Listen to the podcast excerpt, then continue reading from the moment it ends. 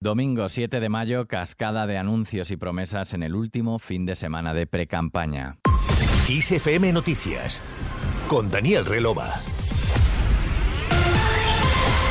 La vivienda se ha convertido en uno de los asuntos más importantes y recurrentes durante la precampaña. Sin ir más lejos, este domingo el presidente del gobierno, Pedro Sánchez, ha anunciado la aprobación de una línea de avales de hasta el 20% destinada a la compra de la primera vivienda para jóvenes de menos de 35 años y familias con menores a su cargo.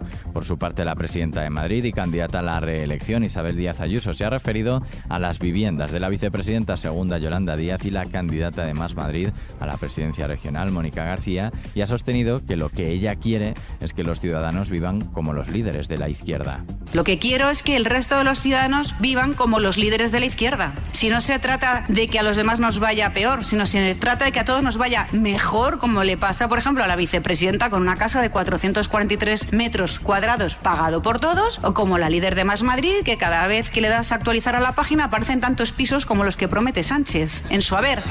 Y yo no lo critico, porque yo no promuevo la cultura de la envidia, yo promuevo la cultura de la propiedad y el trabajo. Por tanto, quiero que a todo el mundo le vaya como a los líderes de la izquierda.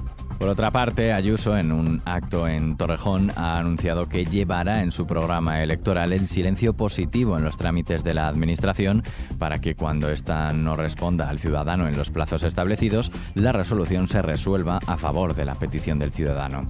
Más allá de las promesas y anuncios, Gamarra cree que las elecciones servirán para pasar página al sanchismo. Escuchamos a la secretaria general del PP. Quedan 21 días para que el Partido Popular gane de nuevo las eh, elecciones. Este es el año en el que vamos a pasar página al sanchismo, con todo el daño que está haciendo a esta provincia y también al resto de nuestro, de nuestro país. Y no es el momento en que las elecciones municipales y autonómicas el Partido Socialista coja oxígeno y por tanto coja oxígeno Pedro Sánchez mientras nos asfixiamos todos los españoles. Desde Barbastro, Huesca, Gamarra ha opinado que no se va a poder borrar en el tiempo que falta hasta llegar a las urnas lo que se ha hecho, dice, con la ley del solo si es sí, la rebaja de penas a los corruptos o que Esquerra y Bildu sean decisivos en la gobernabilidad del Estado, ha dicho. Al margen de los actos de precampaña, fuera de nuestras fronteras, los reyes Carlos III y Camila se declararon hoy profundamente conmovidos por las celebraciones de miles de ciudadanos en el Reino Unido durante su coronación en la abadía de Westminster el sábado, a la que acudieron decenas de mandatarios mundiales. Las celebraciones continuaron este domingo con festejos y almuerzos callejeros organizados en miles de ciudades, pueblos y distritos del país en honor a los reyes. Por otra parte, el grupo Wagner ha asegurado que el Ministerio de Defensa ruso ha prometido las armas y la munición necesarias para seguir luchando en Bakhmut después de que anunciara que retiraría a sus mercenarios de la ciudad ucraniana el próximo miércoles por falta de munición.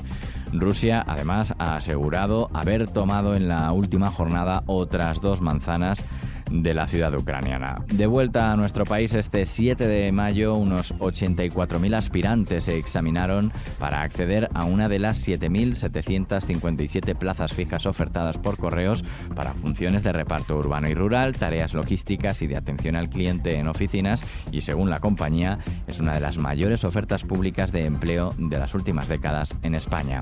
Nos vamos, como siempre, con la noticia musical del día.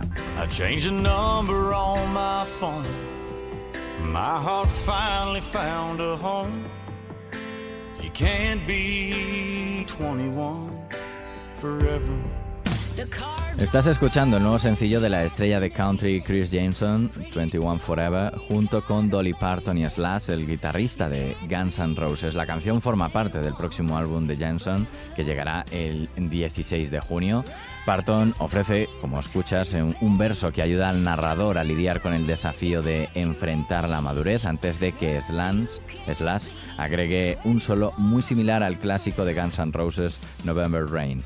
El guitarrista ha avanzado que la banda todavía tiene cosas nuevas que sacar a la luz, aunque espera poder grabar y trabajar pronto en un nuevo disco que posiblemente será una vez terminen con la gira que tienen por delante este verano.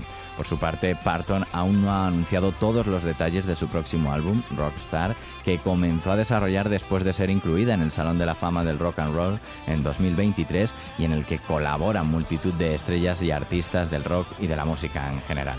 Aquí terminamos este podcast de XFM Noticias con Antonio Alfonso Hernández en la realización y Daniel Relova quien te habla en la producción. Hasta mañana.